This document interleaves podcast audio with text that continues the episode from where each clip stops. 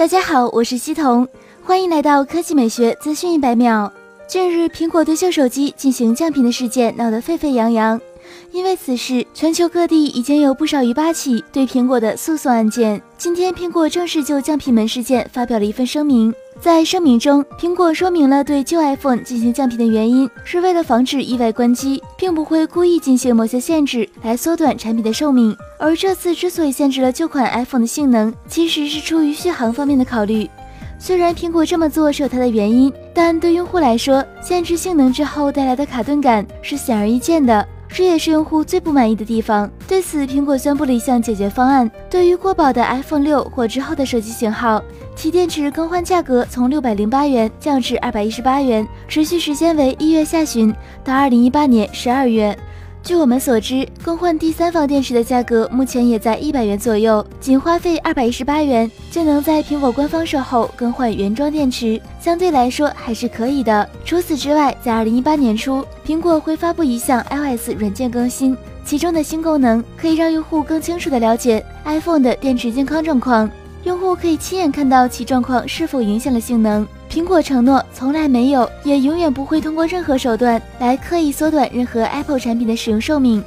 事件回顾：本月初，一位 iPhone 6s 用户在手机更新至最新版本 iOS 十一之后，发现运行非常缓慢，尤其是和 iPhone 6 Plus 相比。于是，他们用跑分软件和电池续航应用做了一些测试。通过测试发现，当电池老化程度在百分之二十左右时，iPhone 跑分为单核一千四百六十六，多核两千五百一十二。随后，他为 iPhone 更换了一个新的电池，结果跑分变成了单核两千五百二十六，多核四千四百五十六。他们强调，在测试过程中，无论是否打开低电量模式，结果都是一样的。国外研究机构对这个事情进行了论证，其找来了 iPhone 六、iPhone 6s、iPhone 七这样的老设备。并让其分别运行 iOS 十点二、iOS 十点二点一以及 iOS 十一点二系统，然后看它们的性能表现。从上述设备运行 Geekbench 四的性能成绩来看，iOS 十点二系统中设备性能基本上没有什么大的变化，而 iOS 十点二点一之后，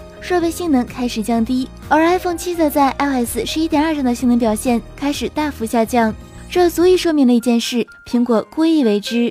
十二月二十一日，苹果官方发布了声明，其表示确实限制了部分老款 iPhone 的性能，降低处理器峰值性能可以降低能耗，从而避免老设备电池耗尽自动关机。关于这么做的原因，苹果表示，性能与续航对用户来说都很重要，苹果要做的就是在二者之间找到一个平衡。在寒冷的冬季，或者由于电池自然老化的原因，锂电池的电量会逐渐减少。这可能导致 iPhone 触发保护机制自动关机，但是在这份声明中，苹果并没有提出解决问题的方法。随后，全球各地的消费者们在多地法院提起集体诉讼，要求苹果公司正式致歉并进行赔偿。据外媒预测，这几起诉讼金额可能会达到九千九百九十亿美元。若按目前苹果公司市值九千亿美元估算，九千九百九十亿美元甚至已经超过了苹果市值。同时，苹果就 iPhone 降频门事件也引起了各国政府的重视。据媒体报道，韩国技术标准局正在研究着手调查 iPhone 6s 自动关机问题。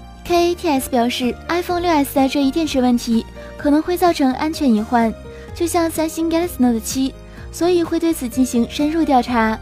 法国消费者协会也在调查这次事件。中国方面，前不久人民网也就此事进行了评论，称苹果应该给消费者一个说法，至此才有了今天的苹果官方致歉声明及措施。大家觉得苹果这次针对降频门事件的解决方案怎么样呢？还满意吗？比较有趣的是，针对此事，此前网易科技询问了华为，余承东表示，这显然是为了商业利益的行为。余承东谈到，我们的做法想法。通过新软件版本升级，改善老产品的利益，保护消费者。比如最近我们的 EMUI 八点零对 EMUI 五点零老版本的手机升级，让老手机性能更流畅，续航更长、更稳定，更好功能升级特性，更快更新鲜的科技资讯。欢迎关注我们的官方微博和官方微信，我们会持续为您奉上。